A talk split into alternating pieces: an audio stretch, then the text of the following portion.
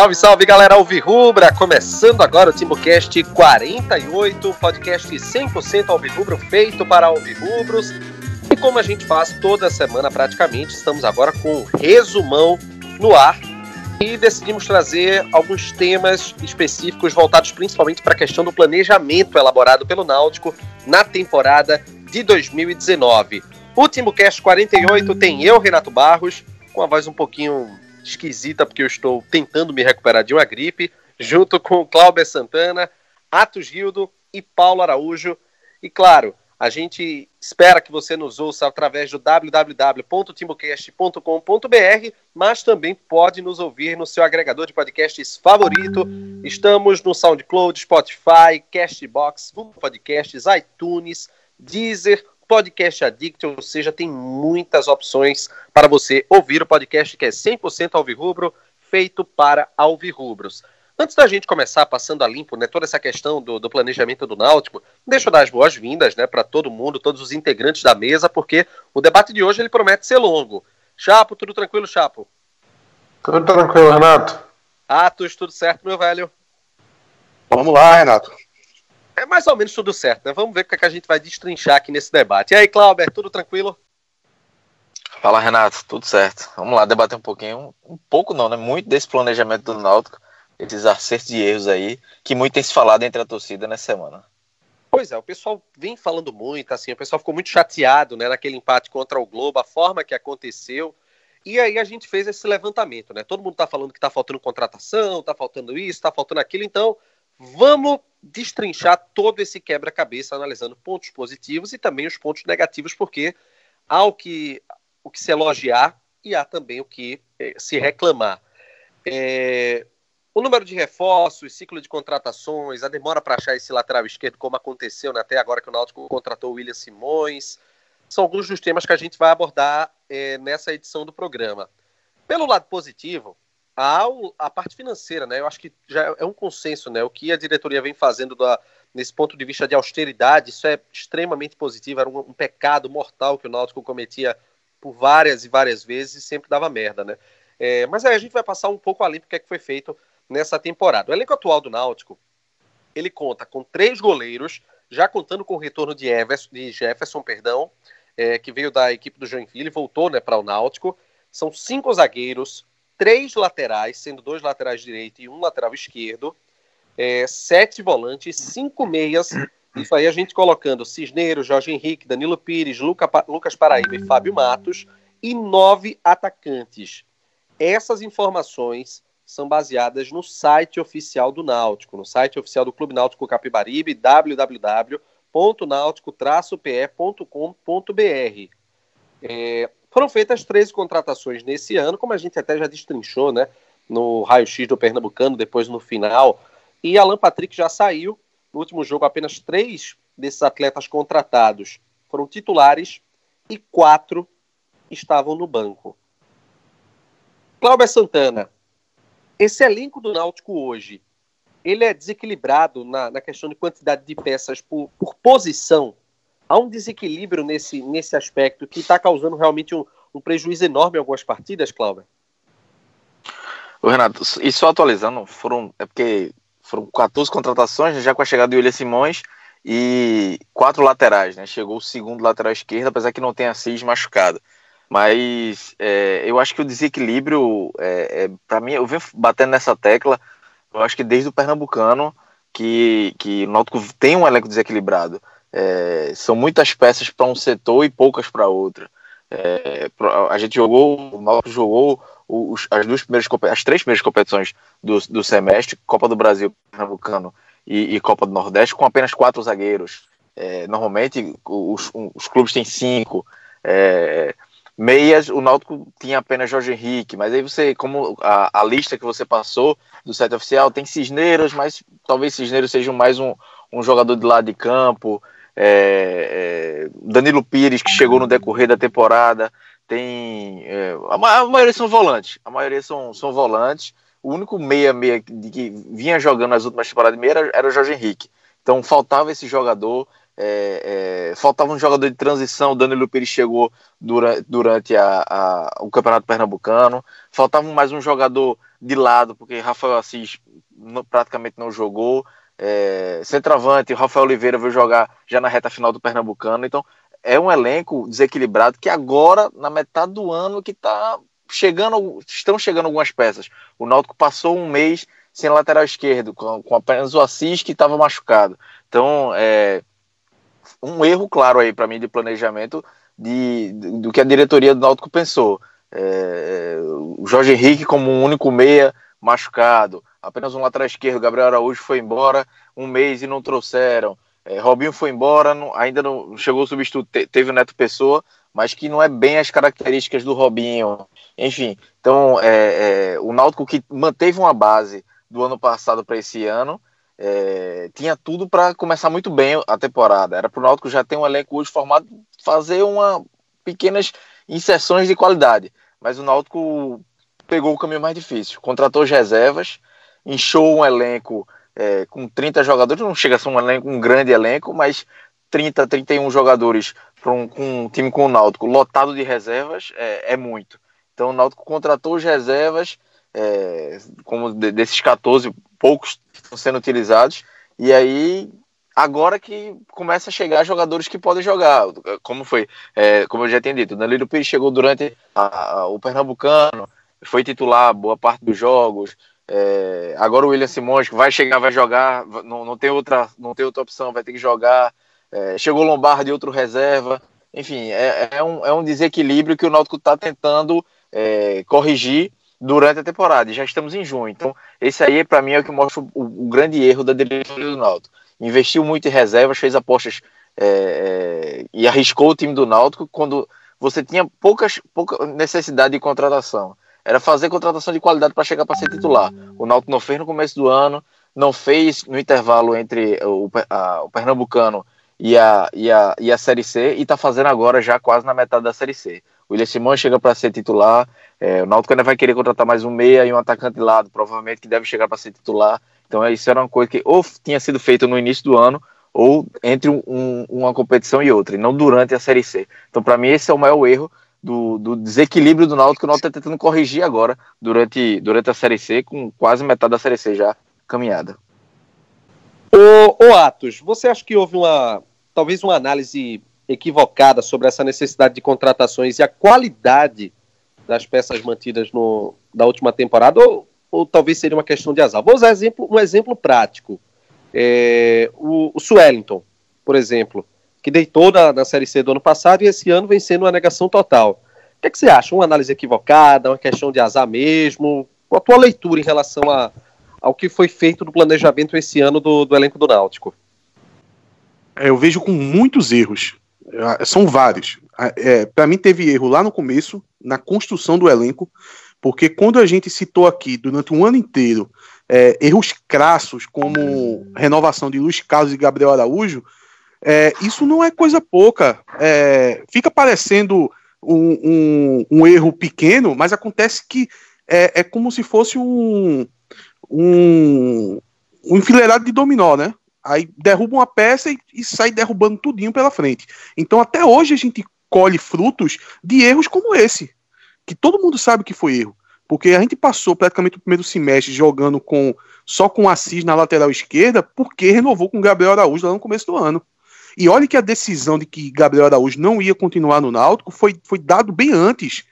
Eu acho que faltavam uns quase dois meses para o final do contrato de Gabriel Araújo e já se veiculava ali pelos bastidores informações fortes que ele não ia renovar, que era só esperar terminar o contrato. Então era naquele momento para buscar um, um, um, um, novo lateral, já para corrigir o erro de ter renovado com ele. Perceba. E a gente não fez isso. Come... Aí terminou o Campeonato Pernambucano, terminou as finais da Copa do Nordeste, começou a Série C, a gente não foi atrás do lateral esquerdo e a gente chega com o lateral esquerdo essa semana, sabendo que o Assis também não vai é, jogar o restante da temporada. Então, a gente vai passar um ano completo jogando com um lateral esquerdo só. Então, é, foram vários erros que teve na construção do elenco. Outro erro é, clássico que eu venho falando aqui há muito tempo, Renato, é na questão do, do time ser montado sem meia.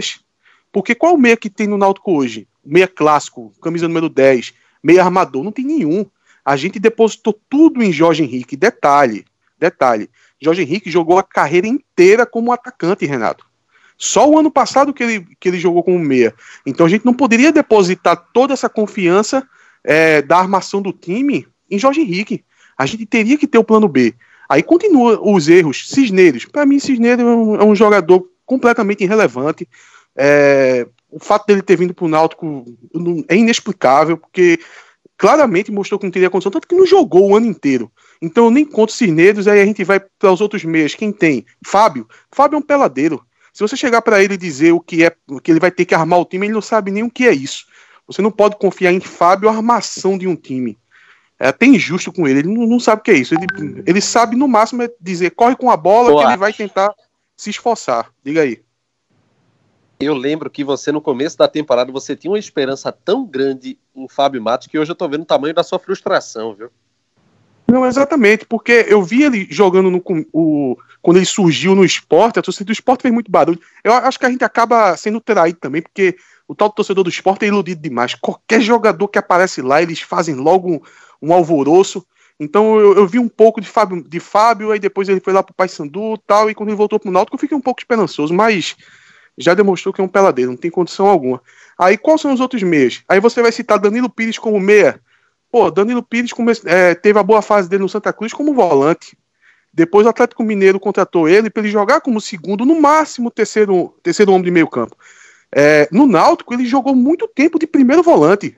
É, próprio Dalpozo, quando entrou com o Danilo Pires no segundo tempo, é, algumas partidas atrás, ele já entrou na posição para jogar na frente da zaga. Então, é esse que vai ser o nosso quarto homem de meio campo? Não, claro que não. Então, a gente hoje, com o Jorge Henrique não não não, não vai jogar, né, o restante do campeonato, a gente não tem nenhum no elenco, nenhum último homem de meio campo. Me cite um. Se você me citar um, eu fico calado. Não tem.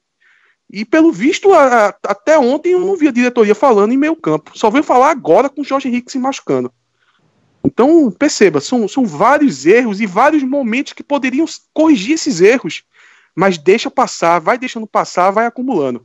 É, eu só queria destacar um ponto, Renato, que me preocupa bastante lá no mata-mata. Porque essa primeira fase, confesso que eu não estou tão preocupado. Que é o seguinte: os elencos vão sendo formados hoje em dia. O Náutico já vem formando elenco há muito tempo nessa pegada de uma nova realidade que todo mundo quer jogar com vários atacantes no time quase toda a formação hoje em dia com três atacantes. O, o, o Gilmar, o, o Márcio Goiano jogava assim, o Dalpozo já, já mostrou que vai jogar assim. Tem uma diferença, porque o, o Dalpozo ele recua um pouco o, os pontas, os três atacantes jogam com os pontos um pouco mais recuados, fazendo parte do meio campo, mas não deixa de escalar três atacantes. E quando chega lá no, no, no jogo decisivo, Renato, no mata-mata, ao meu ver, é isso que eu venho vendo no Náutico nos últimos anos, esse tipo de formação é facilmente anulada pelo adversário. Então a gente fica sempre discutindo aqui, poxa, o Náutico levou um nó tático, óbvio. É um time previsível. Esse tipo de formação, ele tem muito sucesso no, no campeonato de pontos corridos, mas quando chega no mata-mata, ele, é, ele é facilmente anulado. Aí eu, eu, eu pergunto a você, quando chegar lá no mata-mata, a gente vai conseguir fazer essa variação tática? Vai ter meias no elenco para poder a gente fazer essa variação? Se olhar para o plantel, vai ver que não tem. Paulo Araújo, meu amigo Chapo. É, sobre essa, essa questão, né, ainda falando sobre planejamento, contratações, eu quero fazer a última pergunta voltada para esse ponto específico do, do, planejamento, antes da gente dar sequência no TimoCast 48, também com, com vários temas voltados para isso. É, é o seguinte: o Náutico, ele ainda pode fazer. O Náutico pode fazer 35 inscrições para a Série C. Até o momento, é, 30 atletas foram inscritos e tem ainda um, uma margem para cinco substituições. É, são cinco vagas disponíveis e mais cinco para substituir. O que eu quero saber de você é o seguinte: o que é que você enxerga de necessidade do elenco, levando em consideração, claro, a, a parte financeira do clube? Acho que, inclusive, você é um dos que mais é, bate nessa tecla de austeridade, né? Então, quero saber de você o que é que você vê de necessidade hoje dentro dessa realidade que o Náutico vive. Olha, é, eu acho que tem um, tem um não sei, não sei qual é o termo que eu posso usar, mas é um, tem uma falha de comunicação aí nesse lance do, do dos salários em dia. ter salário em dia só não, não quer dizer. É simples, simples e puramente se jogar temos o salário em dia, não quer dizer que as coisas estão sendo bem feitas. É, pode acontecer a, é, a, coincidência de, além do trabalho bem feito, estar tá pagando em dia também, que torna tudo melhor. É lógico que pagar em dia é primordial. Mas quando você fala que está pagando em dia e aí você pega um elenco que não, não, tem muito valor, então se torna uma coisa mais fácil. Porque o Náutico podia pôr, pôr, todo mundo ganhando dois mil reais, pegar vários jogadores aí é, de dois mil reais e fazer um elenco de 80 mil, de 40 mil, por aí, e conseguir pagar em dia. Isso não, ia, isso não queria dizer que, primeiro, o elenco iria condizer com a realidade do Náutico, não, não ia satisfazer a torcida, não ia conquistar, disputar os campeonatos que o Náutico precisa disputar. Então, só a frase estamos pagando em dia é muito pouco. Mas voltando ao assunto de montagem de elenco, do, do que falta para o Náutico agora. É, esses, os comentários que Atos fez sobre a montagem foram. Foi, a gente já, na verdade, a gente já vem falando isso há muito tempo, né? De como está a situação do time de montagem. Atos comentou desde o começo do, do Timbucast, inclusive, que estava sendo feito errado, né? Então a gente já, já veio prevendo que, que ia fazer falta não ter um meia de criação, essas coisas já há muito tempo. É, a renovação de Gabriel Araújo era um, um, um, caso clássico de que do típico vai dar merda, né? Todo mundo sabia que isso ia acontecer, mas vamos lá. É, o Náutico hoje tem três goleiros, né? Ele tem o Luiz Carlos, que é irrelevante, o Bruno e o Jefferson. Bruno e Jefferson, eu acho que de goleiro estão bem servidos. De zagueiro, a gente tem o, o Lombardi, que é um incógnito, então a gente não sabe para que se ele vai servir ou não mas já estamos numa situação melhor do que durante o Pernambucano e Copa do Nordeste, que a gente só tinha o limite ali de quatro zagueiros, né? A gente estava no limite ali, dois titulares e dois reservas. É bem no limite do tolerável, né? Ah. Deixa eu fazer um parêntese aqui, porque a gente fica pontuando as falhas, mas no. Eu não sei se foi no último Timbucast ou se foi há dois atrás, eu citei que era de uma irresponsabilidade tamanha o Náutico tá nessa Série C é, precisando subir, que o Náutico precisa subir, tendo o Luiz Carlos como primeira opção. Porque se a, toda vez que Bruno se machuca, o coração da gente é capaz de parar. É muita irresponsabilidade você jogar o ano inteiro no, na sorte, né? Porque tem que torcer para poder o, o Bruno não se machucar. E quando ele traz o Jefferson hoje, para mim foi um acerto. Então a diretoria pula uma fogueira, se afasta de uma de, de, de, um erro que seria gravíssimo e contrata um goleiro. Isso aí é um ponto importante. É, é, e não é nem contrata, né? É, é, repatria o, o, goleiro. Ele já era nosso, voltou com contrato. Na verdade, acho que, acho que a gente poderia ter feito isso, inclusive, com o Sérgio, né? Eu não sei se a diretoria aproveitou que estava em fim de contrato e, e dispensou. Não sei, eu não sei, eu realmente não sei qual foi o plano ali, mas sempre ter Luiz Carlos como primeira opção era uma enorme temeridade, né? Mas a gente tem um, um elenco hoje que de goleiro, de goleiro acho que estou satisfeito, principalmente porque o Jefferson voltou. É, de zagueiro, acho que a gente precisa ver o Lombardi em campo para ver o que que. Porque se ele for, se ele conseguir suprir ali, acho que a gente não precisa mexer muito em zagueiro, não. De lateral, agora que o Assis não volta, a gente voltou a estaca zero. Né? A gente contratou o, o, o Wilson, não é o nome dele? Wilson alguma coisa? William. William. Esqueci o sobrenome. William agora. Simões. William Simões. William Simões, a gente contratou ele agora, é, mas a gente voltou a estaca zero, a gente estava sem nenhum lateral, né? Então, acho que seria necessário ainda mais um lateral esquerdo, mesmo que fosse um jovem para compor o banco ali, mas. Oi? Oi? Alguém falou aí? Alguém falou não, aí? ninguém falou não. Agora eu vou dizer uma coisa, já que você pausou, é, eu até coloquei no Twitter exatamente isso. Eu disse finalmente o Náutico trouxe um lateral esquerdo, porém, diante das circunstâncias, o Náutico precisa de mais, de mais um lateral esquerdo. Daqui a pouquinho a, é, gente, a gente passou... fazer. A gente fala mais sobre o William Simões. Prossegue aí, já. É, a, gente, a, gente, a gente bateu tanto na tecla do lateral esquerdo que quando contratou um, já estava precisando de dois, né? Então, a gente agora a gente ainda precisa de mais um lateral. Demorou tanto, né? Demorou tanto que abriu outra vaga de lateral. Ficou dois faltando agora. Mas a gente conseguiu suprir uma, e que provavelmente vai ser o titular, né? Porque, o, se eu não me engano, o cara tá até em boa forma, fez um bom campeonato. Esse ano tá tendo uma boa temporada, então, que é raríssimo dessas contratações do Náutico. Esse ano ele tá fazendo uma boa temporada, então é provável que ele consiga encaixar ali. É, o sistema defensivo, então, a gente só precisa de um lateral esquerdo. Eu, eu sei que a gente precisa de um zagueiro também, mas eu queria esperar o Lombardi ver se ele desenvolve ali. Se desenvolver, porque a situação do Náutico financeiro também é complicada, então não, não dá para ficar trazendo gente à torta direito. Então, se tem um Lombardi, vamos aguardar ali o que, é que pode acontecer. Volante, meu Deus do céu, tem sete volantes e o Náutico joga com um, ou às vezes com dois. Então, no último jogo, por exemplo, o Náutico jogou com um volante, que foi o Josa. É, Luiz Henrique e Danilo Pires, eles não eram volantes volantes, eles estavam bem mais à frente ali, né?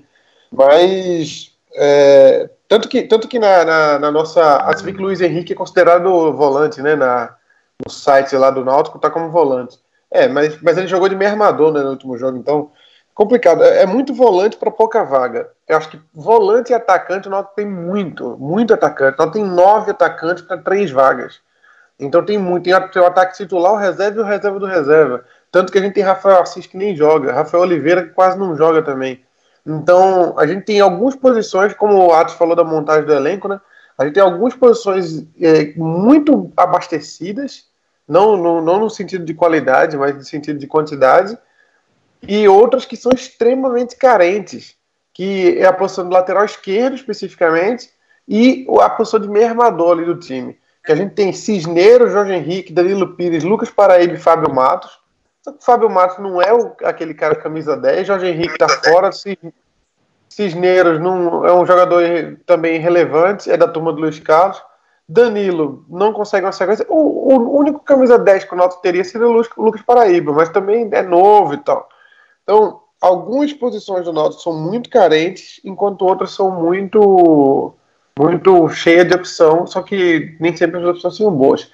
Eu hoje focaria, eh, dessa volta inteira aqui para dizer, eu focaria as atenções em um lateral esquerdo e um meio armador.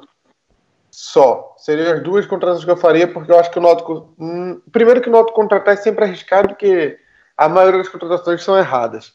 Então, eu, eu, eu focaria todas as energias em acertar, principalmente no meio armador. Porque eu acho que o lateral seria um, um lateral para vir para reserva, não seria um titular, não.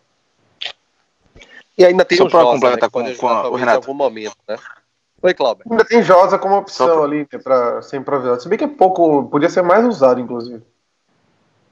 Só para completar a informação, é, com informação, na verdade, isso que o Chapo falou, oficialmente, o Diógenes já falou hoje em entrevista, se não me engano, para o Super Esporte, que o Náutico vai tentar mais um lateral esquerdo um meia e um atacante de lado para suprir a saída do Robinho. O, o caso do Neto Costa, ele é um atacante de lado, mas ele é, é não é nas características que o, que o Dalpozo queria para substituir o, o Robinho. Ou talvez até o Thiago também falam que o Thiago vai sair em julho, enfim, não tá, não tem nada muito certo. Talvez já seja uma, uma projeção aí para substituir o Thiago. Então é um atacante de lado mais agudo e não que tão finalizador, por exemplo, como é o, o Neto Pessoa, que joga como centroavante, como segundo atacante, é, por exemplo. Tem um meia, e aí, é, pela, na questão de prioridade, é meia e atacante, e depois o, segun, o, o segundo lateral esquerdo, que seria o, o reserva. Pelo menos oficialmente é, essa é a, a informação que vem do Náutico. Algo a completar, Chapos? Não, é, eu, entre os pontos aí, talvez se Thiago sair, eu iria pensar numa, possibilidade. Mas eu acho que o Náutico não sei se precisa de um, um ponta hoje, até pelo esquema que dá o posto da jogando. Não sei se um, um, atacante de lado seria tão necessário hoje para suprir a vaga do Robinho, não. Talvez o Matheus Cavalli fosse um nome indicado para aquela função ali por enquanto. Ele, ele vinha entrando bem, então eu, eu não mexeria, não. Muito pensando nisso da austeridade, de Tipo, se, se tiver o cofre aberto, lógico que eu queria contratar.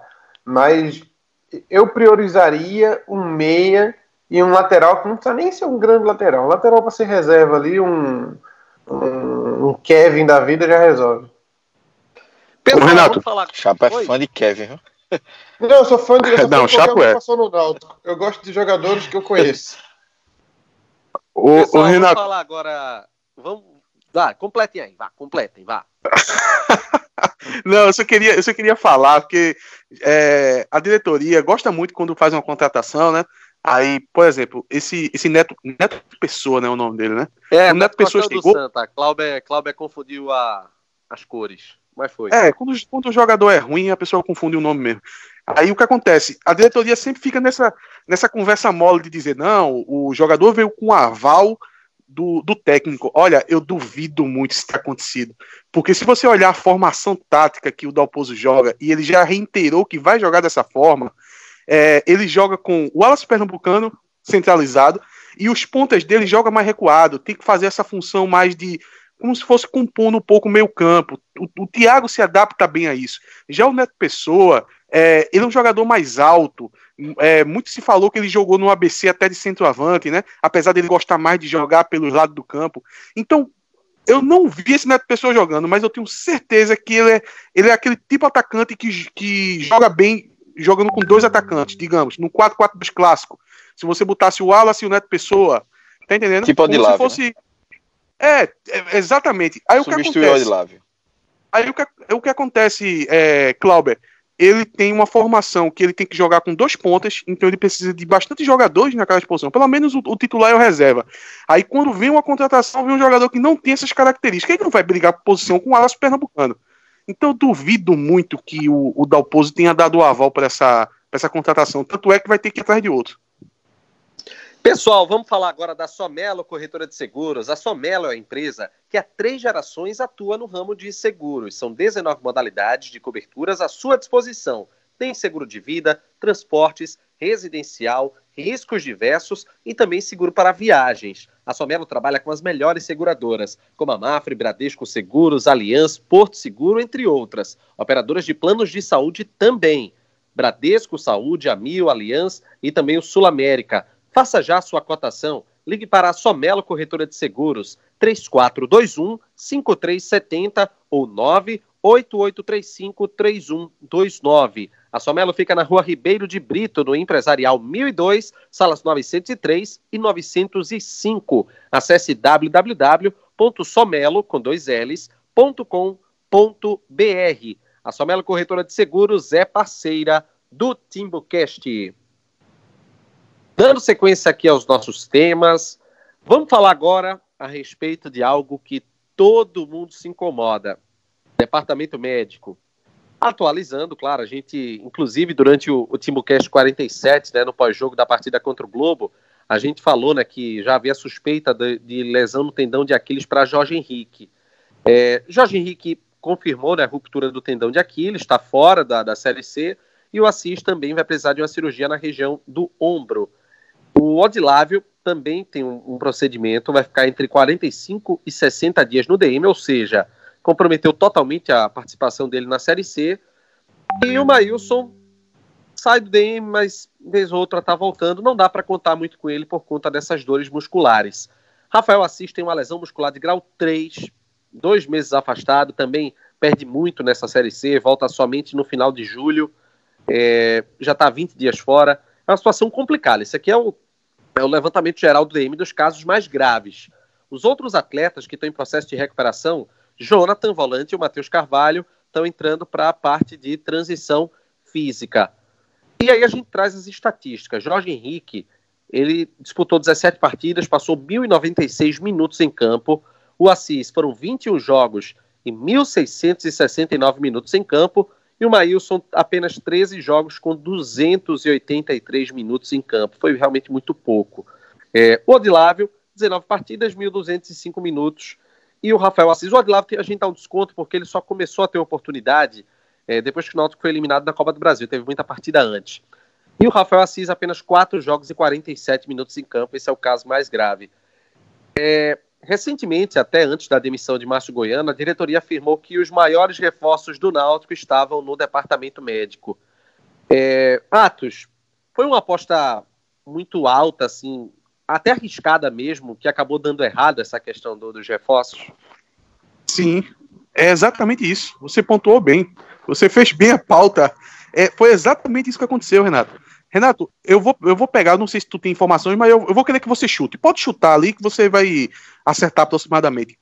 Quanto gira a folha do Náutico hoje? Eu até fechei o microfone aqui, por isso que eu estou demorando a responder. Agora eu abri, viu?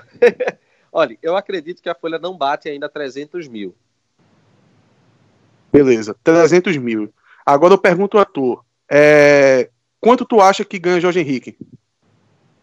Olha, eu acho que Jorge Henrique é apenas um achismo. Essa é uma informação sem nenhum tipo de fonte. Eu acho que o salário dele não deve chegar a 50 mil. Maílson, junto com o acordo que Maílson fez, quanto? É, o acordo que ele fez, eu, eu realmente não, não, consigo pontuar, mas eu acho que somado, Jorge, talvez esse acordo com o salário. O salário de Maílson deve ser um salário muito baixo. Então, talvez em torno dos 70 mil, é, esses dois atletas. É, é, é, um achismo, não existe nenhum tipo de, de fundamento no que eu estou falando. Juntos, né? Pode ser comprovado. Juntos, Jorge Henrique Melson juntos, né? Ah, Isso. tá. Porque eu já dizer, meu Deus do céu, Olha o Renato, com medo, olha o Renato com medo de, de, ser, de dizer que está inventando perua. Já entendeu, é Renato, que é chute. É na aproximação mesmo, é na aproximação. Vamos lá. É, a gente já tem 50 junto com 70. É, eu sei que não é um salário eu sei que não é um salário astronômico, mas eu também sei que não é baixo. Chuta aí o, o salário de Rafael Oliveira, Renato. Ah, o de Rafael Oliveira, até onde eu lembro, é, fica em torno de 20 mil. Era uma coisa assim. Ele chegou na Série B ainda de 2017. É, e aí acabou sofrendo aquela lesão, né? Eu acredito que o salário dele tá girando. Mas deve ter baixado, né? do elenco, viu? Mas deve ter baixado nessa renovação, não deve? Deve não, ter baixado. não. Se baixou, aí, baixou pouco. Mas vamos lá para onde, eu, onde eu quero chegar. Então a gente tem Rafael Oliveira, Maílson e Jorge Henrique tomando conta de praticamente metade da folha salarial do Náutico. Rafael Oliveira, quanto tempo não estava parado? Sabia que era um risco. Jorge Bota Henrique. Luiz Carlos aí também, né? Não, não, eu só não, quero, eu só quero focar nesses três. Eu Luiz só quero focar. É, machuca, meu amigo. Ele é exatamente. Eu não estou falando de custo-benefício, Chapa. Eu, tô falando de, de risco de lesão. Rafael Oliveira, uhum. muito tempo parado. Operações graves ele teve que passar. Jorge Henrique, uma idade elevadíssima, e salvo engano, salvo engano, quando ele chegou, ele chegou com um problemazinho físico. Salvo engano, teve isso, ele teve que fazer uma recuperação. É, e o Maílson é o caso clássico, né? Maílson, se você perguntasse até pro diretor que trouxe ele, ele ia dizer assim: não, olha, é 50% de chance que ele tem de jogar e 50% de não jogar. Porque acho que no, nos últimos 10 anos no Náutico não tem um histórico de um jogador de ter tão, tanto problema com contusão, sem ser contusão grave, sem ser o caso de Rafael Oliveira, como o Mailson tem. Então, como é que você me coloca metade da folha salarial de um clube em três jogadores com risco de, de, de lesão tão grande como esses três? Tá aí o resultado. É muito arriscado mesmo, muito arriscado. É você investir numa coisa que tem pouquíssima margem de segurança. O, Era mais fácil não ter feito um eu seguro. Acho, eu acho, eu Era mais fácil não ter feito um seguro para os três. É, acho que resumiu bem, viu? ele, ele, ele falou bem em relação ao histórico. Eu acho que não, não do Rafael Oliveira, talvez por uma, enfim, uma renovação, não sei. Mas em relação a Jorge Henrique Mailson, ele, é, é, é eu acho que ele conseguiu pontuar bem. Mas Rafael, é, mas, mas o Renato, Rafael Oliveira, ele, ele estava no Náutico quando ele começou, a, um ano já parado e tal a gente entende, é um bom centroavante, teve um histórico, mas vai recomeçar em outro lugar, né? Procura outro lugar aí para recomeçar, porque não dá para o Náutico viver com sustentando um cara que não tá jogando. Infelizmente, procura outro lugar aí, velho. Ô, ô Chapo, ou, ou, isso, ou isso que você falou, ou o seguinte, vamos ficar com o Rafael Oliveira? Vamos, mas pega uma planilhazinha, uma planilha, pega um pedaço de papel e faz um, umas linhas e coloca Jogadores com propensão de contusão. A gente já tem Rafael Oliveira. A gente já tem 20 mil pau aqui. Então não que vamos tá- atrás. Tá, a gente tá arriscando. Já temos 20. Já, já tá, tá arriscando. arriscando. Já tá arriscando. Não vamos ficar com ele? Vamos. Mas já tá arriscando 20 aqui. Eu não posso pegar mais 120, 130 e colocar em dois jogadores como o Maílson e Jorge Henrique. Tudo bem, eu, não é que não tem dinheiro de obra pronta. Ninguém tá falando que quando contratou o Jorge Henrique lá atrás, a gente olhou pro nome, já estava contratado, meu amigo. Não adianta mas a gente, eu, a gente eu negar. lógico. Sim, tudo eu bem, mas é porque se sempre tem certo, que vai falar. Mas sempre tem aquela máxima de dizer, não, porque quando contratou o jogador, todo mundo aprovou. Primeiro que não foi todo mundo, mas tudo bem. Eu achei uma, uma boa opção, mas quando a gente avaliou, o jogador já estava aqui. A gente tem que olhar mais pelo lado positivo. A gente vai fazer o quê? A gente vai destrinchar todas as possibilidades que tem dar errado? Não, a, a, gente sempre vai ter um olhar mais positivo. O jogador já chegou, meu amigo. A gente já vai contar com ele.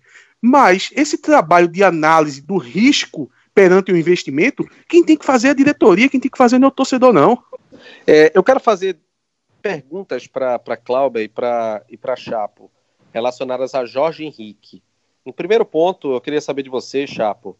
É, e agora, assim, o que é que o Náutico deve tentar fazer em relação a Jorge Henrique? Que postura você acha que Jorge Henrique deve ter? O que é que você enxerga, assim, dessa situação? Eu não sei como é que funciona isso legalmente, né? O Náutico vai ter que pagar o salário dele integralmente até o final ou tem negócio de INSS, essas coisas? Olha, até onde eu sei, tem... Fala aí, Cláudio. Eu acho que tem que pagar.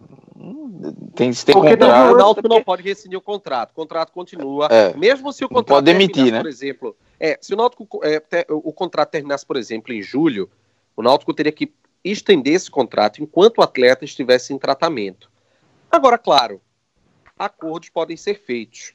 Ô, Renato. Mas tu, ô, ô, Cláudio, ô, Atos, Renato, tu, que, é, tu que tá em 12 anos de faculdade eu queria, eu queria dar uma luz para tu. É, a tua dúvida é a seguinte: sobre botar o jogador no INSS. Acontece que quando um clube contrata um jogador, vamos aqui na base do chutômetro, Jorge Henrique.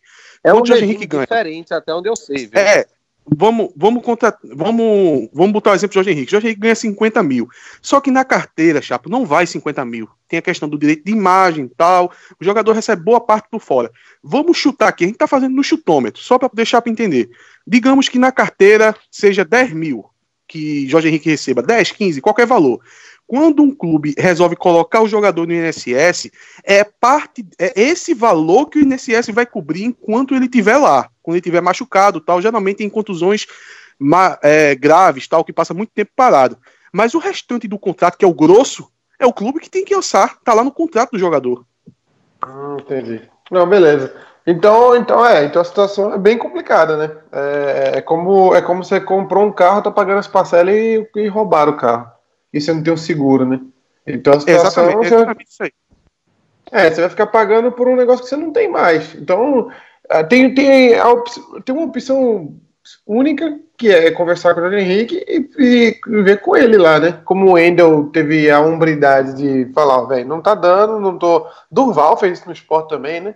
Que enquanto estava machucado não. não. recebia salário. Não, ah, teve um sim. jogador agora há pouco. Não teve um que fez isso? Inclusive, Duval deixou o esporte, né? Duval não, não permanece. Duval saiu do esporte.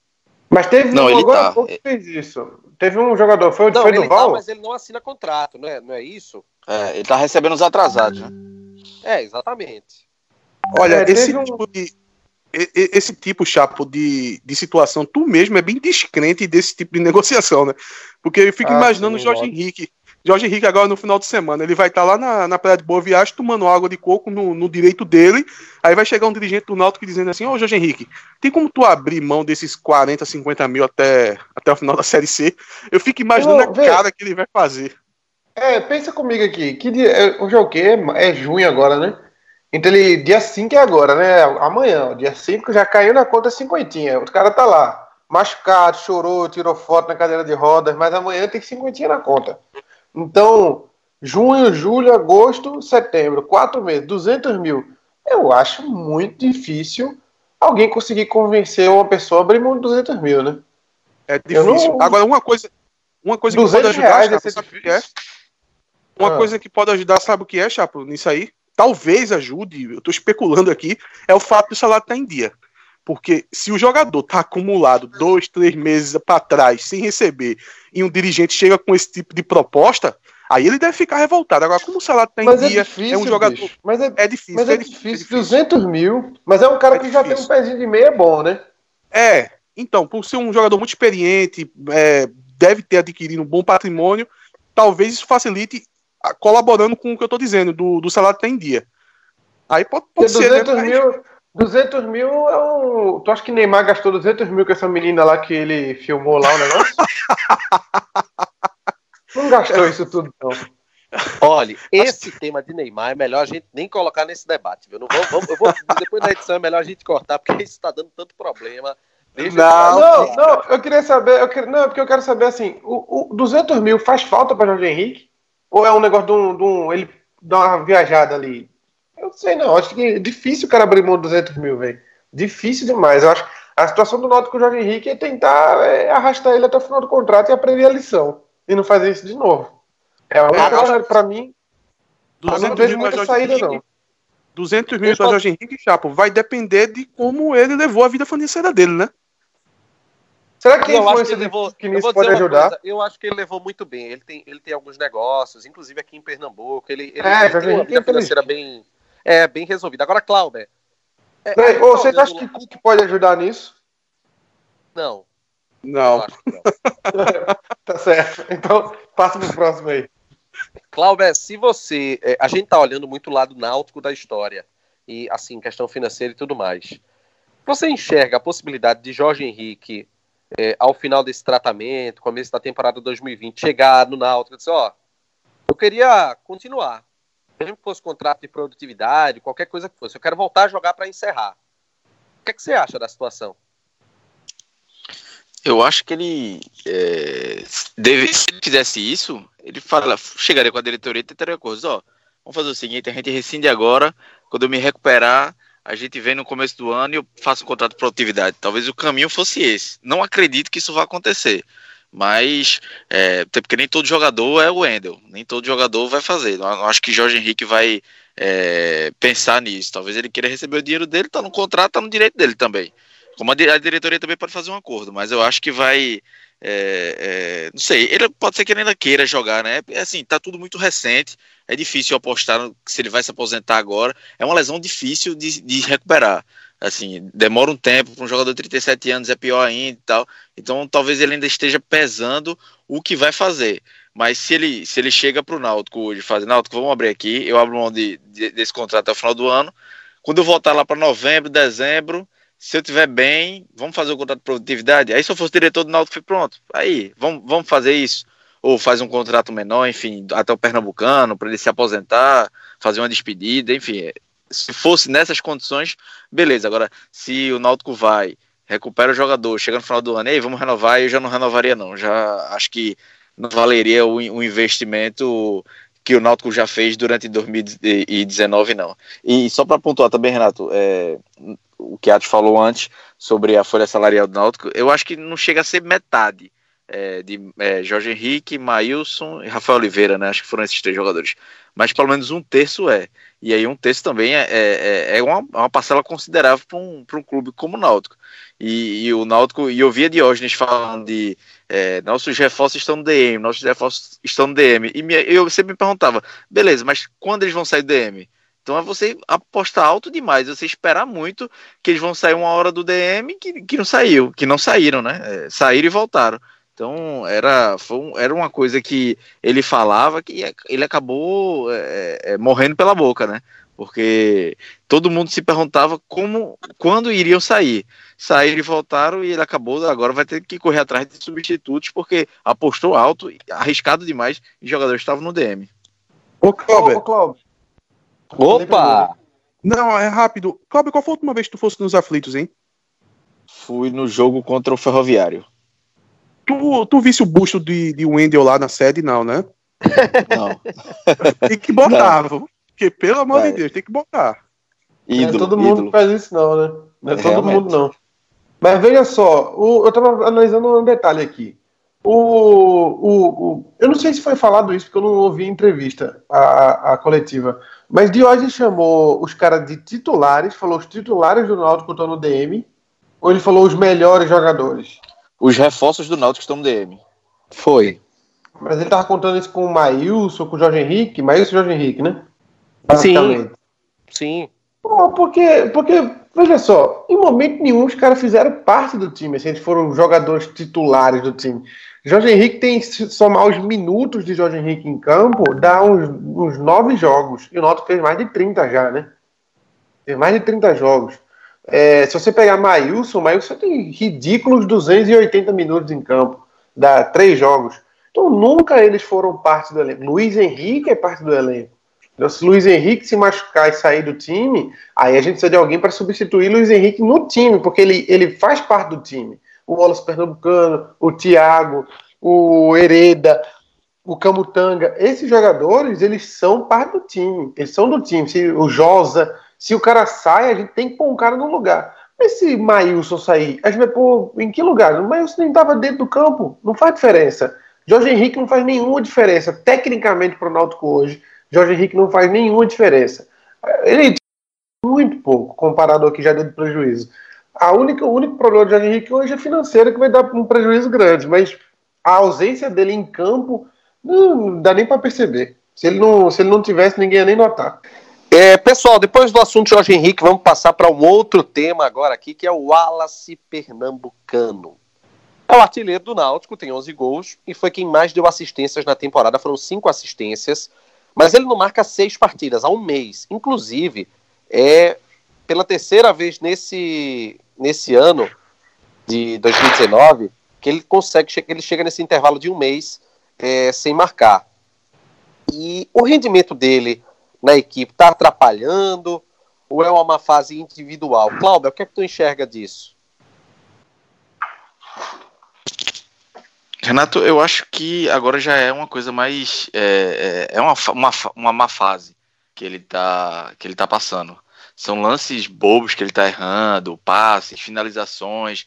Acho que até Chapo já falou também em alguns momentos que tá caprichando demais, né? No, em alguns lances que ele fazia o simples e agora tá talvez é, tentando inventar demais. É, é uma fase mesmo. Talvez o time tenha passado por uma fase, tá começando a sair e ele não conseguiu sair. É, mas assim, não tem, não tem muito o que fazer, né? Eu acho que é, é, é da sequência. Eu não, não faria não tiraria ele agora, é talvez dar o pouso, conversar com ele, é, ver o que é que ele tá, o que é que tá acontecendo com ele, se é parte tática, se é parte técnica, se é coisa de cabeça e, e tentar recuperá-lo. Acho que o, melhor caminho hoje para o Wallace Pernambucano é recuperá-lo, porque é um jogador importante para o Náutico. É o artilheiro do time, é o jogador que mais deu, deu assistência e quando ele está em campo bem, ele é, é parte muito importante, é parte considerável do time. É negócio de 30%, 40% ali de, de, de, de porcentagem de, de, formação do time do Náutico é ele, ele bem, né? Pois é, eu, eu também considero isso do, do Alas Pernambucano, mas aí eu queria saber o seguinte, é, Atos, o que, é que você acha da, da postura do Dalpozo diante, diante de Wallace?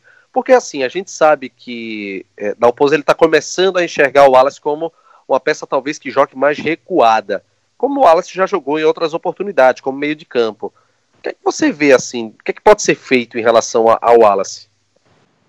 Olha, eu, eu vejo da seguinte forma: tudo, tudo que vocês citaram, a gente já comentou sobre o Wallace nos últimos é, programas, e tudo faz parte de, um, de uma verdade, né? São vários fatores que a gente junta e consegue entender a má fase de, de Wallace. Agora, uma coisa que eu vim observando nos últimos jogos é o seguinte, Renato. É, quando foi que começou a, a má fase do Wallace Pernambucano?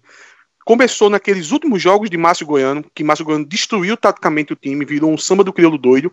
Então ali já começou a prejudicar o Wallace. E também continua prejudicando a formação tática. Primeiro, a falta de formação do final de Márcio Goiano. E agora, a formação tática de, de Dalpozo, ao meu ver, ela sacrifica um pouco o Wallace. Por quê? É, apesar de, do, do Dalpozo e o Márcio Goiano jogar com três atacantes, eu falei isso no, no começo do, do programa de hoje, tem uma diferença é, crucial, que o time de Márcio Goiano joga com três atacantes em linha. Esses três atacantes em linha lá na frente, ele trazia N problemas para o time. A gente destrinchou vários aqui. Porém, a produção do jogo, do ataque, era muito grande. E isso facilitava a vida de Wallace a, é, chegava muito mais bola no Wallace, é, a, as marcações era, eram mais divididas entre os atacantes, às vezes o Wallace pegava a bola, tinha boas opções para dar passe, tanto é que ele é, eu creio que ele seja o líder de assistência. Nessa formação de Márcio Goiano, o que acontece? O Wallace ele fica mais centralizado lá, ele fica mais isolado, e os dois pontos não jogam ao lado dele, eles jogam mais recuado, compor no meio de campo, geralmente fazendo uma linha de três, com um jogador mais centralizado ali. No, no último jogo de frente começou com o Luiz Henrique. Para mim, essa formação prejudica um pouco ele. Chega menos bola, é, o time vem compactado, mas ele fica isolado entre os dois zagueiros. Então, fora tudo isso que vocês citaram, eu acho que essa formação com os pontos um pouco mais recuados, sacrifica um pouco o futebol de Wallace Pernambucano. Vai chegar menos bola e vai depender de naquela bola que chegar ele conseguir concluir. Teve um jogo que ele botou a bola no, na forquilha. Se aquela bola entra, talvez a gente não estivesse discutindo aqui o, a má fase dele, seria um golaço. Então é questão de detalhe. Mas eu acho que com o tempo o Wallace vai conseguir encaixar e vai voltar o futebol dele. O que é que você acha que pode, pode acontecer, pode ser feito diante dessa situação toda, Chapa? Olha, uh, Atos falou aí do esquema, né? O, o Dalpozo joga num 4-2-3-1, né? Ele joga com os dois pontos, na verdade, eles são um pouco mais recuados ali. É, eles não ficam tão isolados lá na frente como era com o Márcio Goiano. Eu acho que isso tem realmente uma influência no. O principal está sendo que ele está ele tá um excesso de preciosismo. É, perceba que nos lances que ele erra, ele dá aquele. dá uns, uns, uns na bola de três dedos, ele tenta buscar o ângulo sempre. É, eu, eu acho que, que ele tá. Se ele, ele precisa começar a fazer o simples e começar a fazer uns golzinhos de pênalti, o gol que aparecer, porque atacante é assim, né? Quando faz um, sai deslanchando e fazendo mais gol. Eu, eu não me preocupo tanto ainda com a fase do Wallace, não. Eu acho que tecnicamente ele ainda é muito melhor do que o resto dos jogadores da série C inteira. Então, tanto que parece que ele passa por cima de todo mundo, ele tá faltando ele, ele, ele jogar mais simples. É, acho que quando ele encaixar isso aí, ele vai pegar uma sequência e vai, vai ser muito bom pra gente. Eu, eu ainda não estou muito preocupado com, a, com, esse problema, com essa fase de Wallace, não. Acho que é, de todos os nossos problemas é o menor deles hoje. É, concordo. Pessoal, chegou a hora da gente falar da Container Segurança. Container trabalha da seguinte forma: sabe aquela obra que você está realizando? Todo canteiro de obras precisa de instalações, seja para acomodação de funcionários em algum momento ou como uma espécie de almoxarifado. E aí, pessoal, ao invés de você desperdiçar tempo e dinheiro para construir com alvenaria e depois ter que derrubar tudo, liga para Container Segurança, estrutura de primeira portas reforçadas e um custo bem acessível. A Container Segurança trabalha com locação de containers para obras, reformas e outras finalidades. Sua obra segura e ecologicamente correta. A entrega é imediata. Ligue para 99278 3692, repetindo 99278 3692. A Container Segurança é parceira do Timbucast.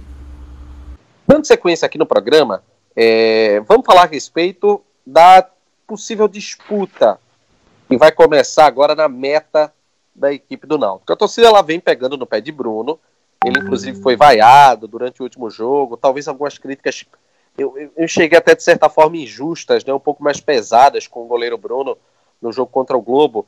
E com essa volta de Jefferson, é, a titularidade de Bruno ela está ameaçada. Primeiro, a gente vai falar sobre essa ameaça à titularidade. Depois, eu vou fazer aquela pergunta bem objetiva para cada um. Cláudio, o que é que tu enxerga da situação? Aliás, começar com o Chapo, porque de goleiro a família de Chapo entende. O que é que você acha? A titularidade do Bruno está ameaçada? Eu tenho, eu tenho sangue, eu tenho lugar de fala para falar sobre esse assunto. Eu, é, eu acho que a titularidade de Bruno ainda não está, ainda não, ainda para agora, para os próximos dois jogos pelo menos, acho que não está ameaçada. Mas eu acho que a, a, confirmação de Jefferson no elenco já é um, uma puxada de orelha no Bruno. Já é um, um preço ficar ligado. Porque é muito confortável você estar tá num emprego onde Luiz Carlos é uma reserva, né? É, tipo, por mais que você erre, não vão cogitar nunca colocar ele mas acho que já o, o, Jefferson já é, uma, já é uma chamada de atenção, já é como falar, olha, as coisas agora vão ser diferentes. Então acho que Bruno vai, vai precisar dar uma corridinha mais aí, um, um, um esforço maior no, em algum treinamento para mostrar serviço. Acho que se ele nos próximos jogos.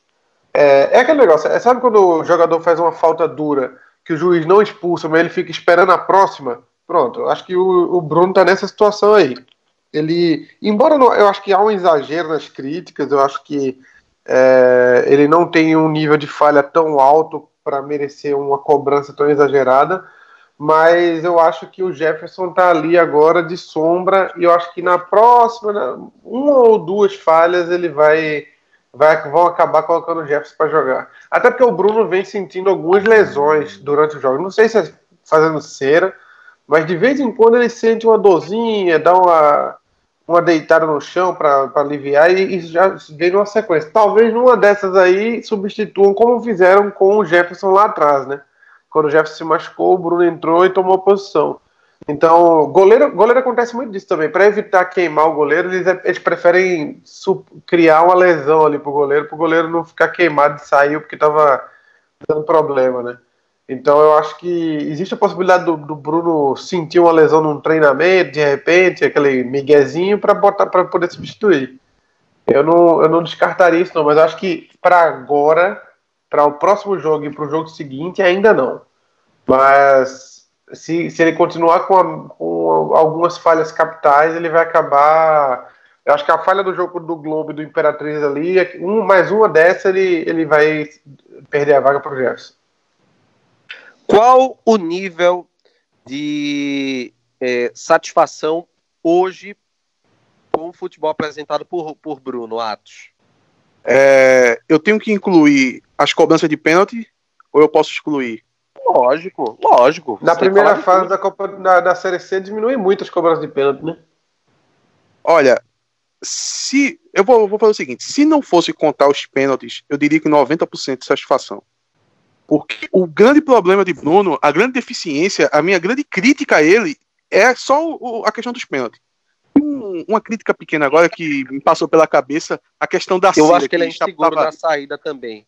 Ele para sair na, na, de encontrar a bola, acho que ele é muito seguro. Vai, fica com receio, ele... acaba indo catar a Ah, você tá vezes. Você tá falando em bola alçada desse tipo, né? Isso. né? Porque a gente sim, porque a gente sabe que no abafa no 1 a 1 ele é acima da média. Sim, eu, eu, eu penso o seguinte, concordo. olha, é, eu vou antecipar um pouco, talvez, a pergunta que você vai fazer, mas para mim, Bruno é mais goleiro do que Jefferson. É porque a torcida tem memória curta. Mas quando o Jefferson era titular do Náutico, Jefferson passava uma, uma coisa que hoje Bruno não passa: insegurança. Jefferson passava insegurança ao time. Jefferson teve uma fase que muito se fala que Bruno às vezes rebota para frente. Jefferson fazia isso três, quatro vezes no jogo. Era, era uma insegurança tamanha. A, a, a zaga já tinha que ficar esperando para poder conseguir concluir a tirada da bola da, da, da defesa. Então, Bruno nunca demonstrou insegurança. O time nunca se abalou por conta de Bruno é, sendo goleiro do Náutico. Isso aconteceu com o Jefferson e a torcida parece que esquece. Então, muito se falou que parte do, do título pernambucano foi graças à segurança que Bruno é, passou para a equipe. Bruno sempre passou uma segurança maior do que Jefferson. Então, eu acho o meu titular é, é, é Bruno. Para mim, Bruno só falhou contra o Imperatriz. É, eu não, não considero falha aquele lance contra o, contra o Globo, porque depois de uma falha clamorosa que Krobel deu, deixando o jogador cara a cara com ele, ele teve uma decisão infeliz. Que ele acreditou que o jogador ia cruzar a bola, algo do tipo, ele escolheu um, um canto, digamos assim. Foi uma decisão infeliz? Foi. Mas eu não considero falha. É, 66% das vezes, eu comentei isso no, numa rede social, que em dois terços das vezes é, aquele lance vai ser gol. Então, como é que você pode considerar falha um lance que o goleiro tá, tá diante do atacante que na maioria esmagadora das vezes vai sair gol? Então, hoje eu tô tranquilo com o Bruno. Eu acho que ele vai manter a sequência. Mas é bom ter um jogador, um, pelo menos um goleiro no banco, né? Porque antes a gente não tinha. Ô, ô Clauber, e qual nível de evolução você acredita que o, o Jefferson apresentou nessa saída do Náutico nesse retorno agora? Acho que ele amadureceu. É...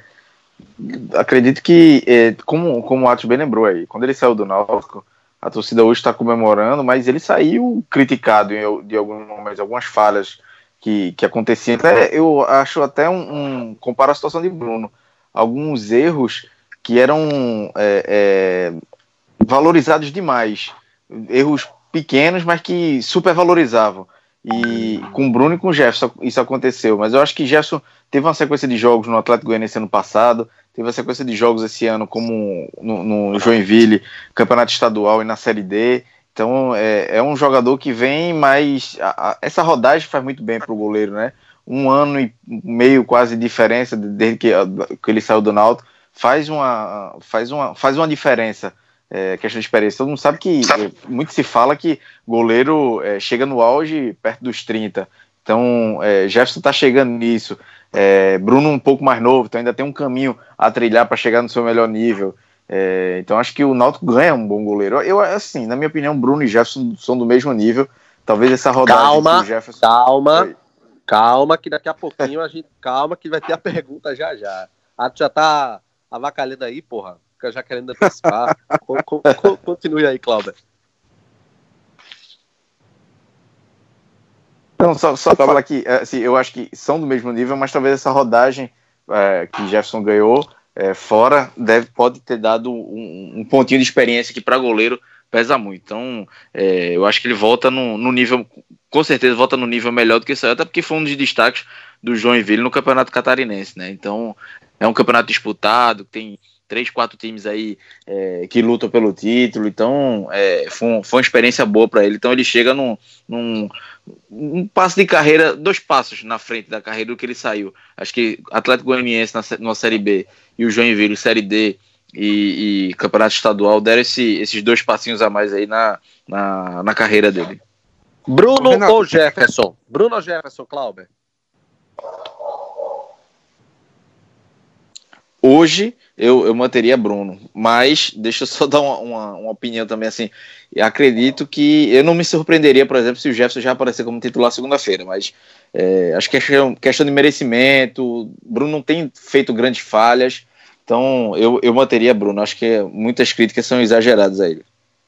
Atos, completo que você ia falar agora e aproveite e responda a sua pergunta.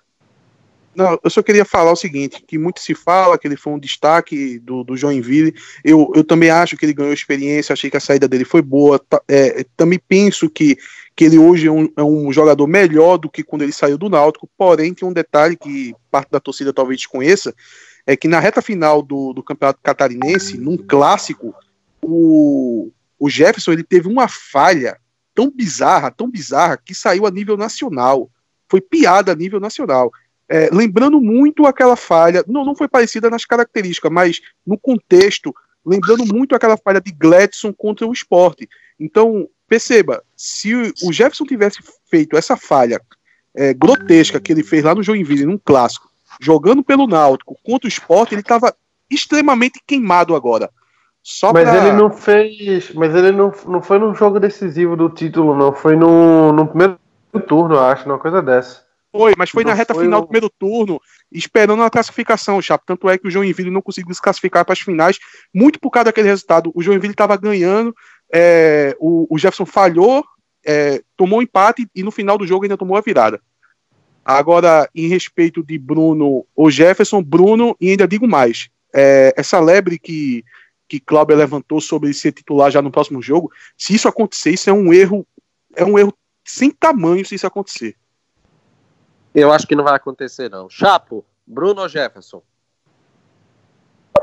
Eu, eu vou ser bem honesto, eu acho, eu acho. Eu acho o Jefferson melhor. Acho que eu vou ser um dos poucos que vão dizer isso no Brasil, mas eu acho o Jefferson melhor.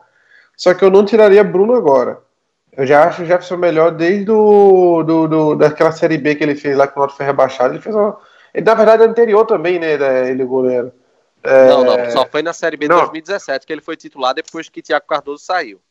Sim, sim, sim, sim, isso. Ele fez, ele fez alguns ótimos jogos naquela Série C. O problema é que o Noto tava. Naquela época que o Noto deu uma recuperadinha, que o, o Breno chegou também, deu aquela empolgação na, na torcida do Náutico.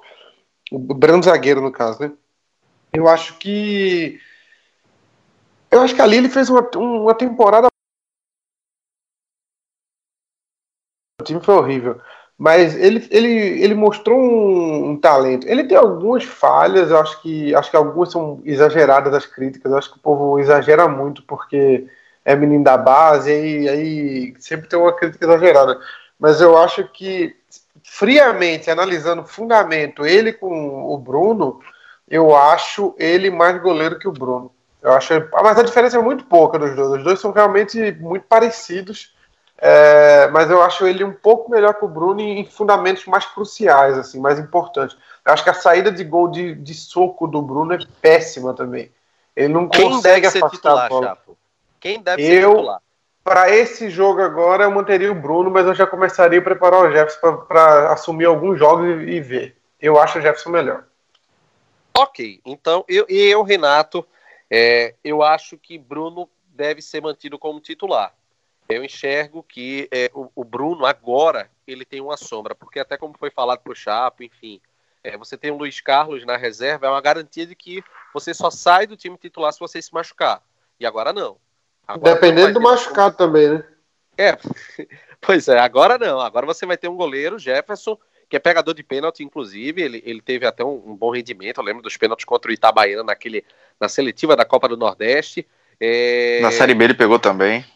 Pois é, na Série B. É outro goleiro que é muito bom de reflexo também. Ele, ele debaixo das traves é muito bom. Os dois debaixo das traves são muito bons. É, eles têm um problema. O Bruno tem um problema de, de, de. Essa saída do gol dele de soco é péssima. E o Jefferson tem um problema de dar algumas rebotadas para frente também. Acho que isso aí são coisas que eles já podiam ter corrigido, né? Mas é. Acho que o povo treina menos do que devia.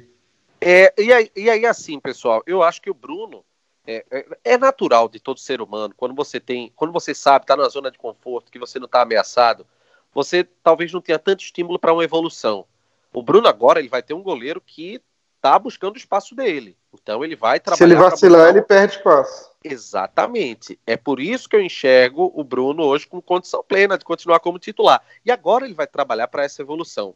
Bem, o que eu espero é que o Náutico saia muito bem nessa história, seja com Jefferson ou seja com o Bruno. Se o Bruno continuar falhando, aí é preciso fazer, né, dar oportunidade para Jefferson é, assumir a meta do Náutico. Ele, inclusive, foi muito elogiado lá no time do Joinville, era considerado uma das melhores peças na passagem dele pelo clube catarinense. É, pessoal, último tema, coisa rápida. William Simões, 31 anos, contratado, é, disputou o Paranaense pelo Cascavel, foi para o Maringá, saiu ainda durante a disputa da Série D foi muito elogiado pelas pessoas no Paraná. Já passou por Paysandu, por Sampaio Correia. Contratação boa, pessoal. Começa por tu, Clauber. Eu achei uma boa, boa contratação. Eu lembro dele no, no Sampaio Correia, que ele foi um dos jogadores que mais atuou pelo Sampaio Correia 2014, 2015, se eu não me engano. Oscilava em alguns momentos, é, o Sampaio jogava até a Série B, e, e, ele, mas ele foi bem, na média ele foi bem. Depois ele foi para Fortaleza, foi titular também numa das campanhas do Fortaleza na Série C, mas no Fortaleza não foi tão bem. E agora ele estava muito bem no Campeonato Paranaense, ele foi eleito o, o, o melhor lateral esquerdo do, do, campeonato, tanto é que foi pro, pro é, foi jogar a Série D por outro time, mas é, foi especulado em outros, outros clubes. Disseram que até que ele podia ter proposta Série B. É, eu conversei com um amigo meu lá do Paraná, um amigo meu disse: Pô, eu pensava que ele ia para um time da Série B, é, até um Paraná da vida, porque ele tinha ido muito bem é, no Campeonato Paranaense. Então é uma contratação, um jogador experiente, que vem em forma, em ritmo de jogo, então é, é chegar e botar para jogar. E foi uma transferência que é, é, surpreendente, né? O time, o Cascavel né, nem estava eliminado e o, o, o, time, e, e, o Náutico acabou contratando o William Simões. Acho que melhor que isso, só se o Náutico conseguisse empurrar o Luiz Carlos para lá. Aí seria perfeito. Aí, quem, quem, quem tivesse feito essa negociação merecia um bônus aí. Eu acho impressionante que Cláudio, de vez em quando, ele, ele sai com as piadas tão naturais. São, elas são é tão sutis, que elas são muito engraçadas. É, é, exatamente. Nossa, velho. Foi, foi, Isso me lembrou de, de um amigo nosso, Cristóvão, sobre é, o vento. Falou um negócio num, num grupo sobre o, o, nível do vento na, do rádio. Enfim, uma piada interna de um amigo nosso que eu tô lembrando aqui e tô, e tô rindo.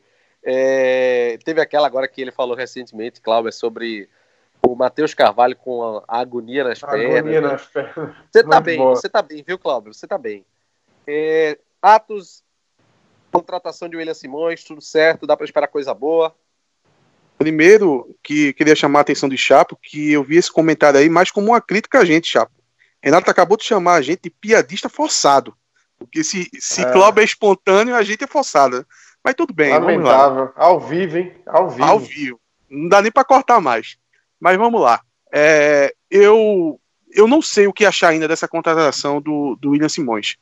É, por quê? Não, não pelo nome do jogador. Tem, tem alguns fatores nele que, que é positivo. O fato dele ele estar tá jogando é, no momento, né? Então ele já está pronto. Quando, quando ele estiver regularizado, existe uma vaga lá ociosa, né? A gente não tem lateral, então tem esses pontos positivos, só que é, tem um outro contexto que me preocupa bastante, porque é, existe no, no, no, elenco hoje, de forma prática, de forma real, um desinvestimento do, do, do elenco hoje. A gente tem a saída de Jorge Henrique, que era um, um, uma boa quantia financeira investida em, em Jorge Henrique. A gente tem Maílson, que não, que não joga. É, então, o, o time titular do Náutico hoje, ele, ele é bem barato. Costuma se dizer que o futebol é a quantidade de dinheiro que você gasta, né? É, a gente sabe que você consegue dar um, um, uma rebolada aqui, uma rebolada ali, consegue com um pouco de, de talento conseguir jogadores baratos.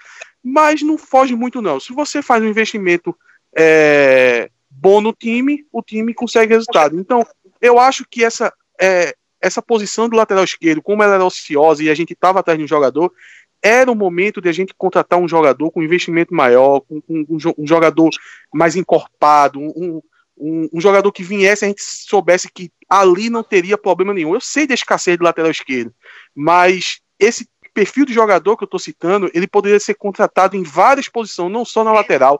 Poderia ser o zagueiro, que a gente cobrou muito, que o zagueiro teria que ser um zagueiro de nível, teria que ser um, um zagueiro de investimento um pouco mais pesado para chegar e ser titular. E não foi isso que aconteceu, viu? O Lombardi é, atacante poderia também acontecer isso, quem sabe? Não, não aconteceu, veio o Neto Pessoa. Poderia acontecer agora na lateral esquerda. E não aconteceu novamente. É, é um jogador de, da, da média salarial do, do, do Náutico hoje. Então eu estou aguardando ainda esse jogador, esse jogador de maior investimento, para substituir o próprio Jorge Henrique, o Maílson que não vem jogando, e vou esperar que esse jogador venha na, no meio campo, né? Mas eu não estou muito esperançoso nisso, não. É... Muito bem. Vamos chegando aqui ao final do nosso TimoCast 48. Registrando, pessoal, que você pode, através do arroba TimoCast no Instagram, do arroba TimoCast underline CNC no Twitter e do facebook.com barra TimoCast, você pode nos acompanhar também nas redes sociais. Pessoal, muito obrigado, viu? Chapo, Cláudio, Atos, até a próxima. Falou, até a próxima. Até a próxima. Muito bem, pessoal. Final da edição 48, a gente fez né, esse compilado de temas é, do universo Alvirrubro nessa semana. O pessoal estava meio chateado, meio arretado, e a gente resolveu trazer esse debate para que todo mundo saiba um pouco mais a respeito das nossas opiniões a respeito desse assunto. Final do Time Cast 48, no resumão. Um abraço, galera. A gente volta no tabelinha da partida entre Náutico e Sampaio Correia. Um abraço, galera. Tchau.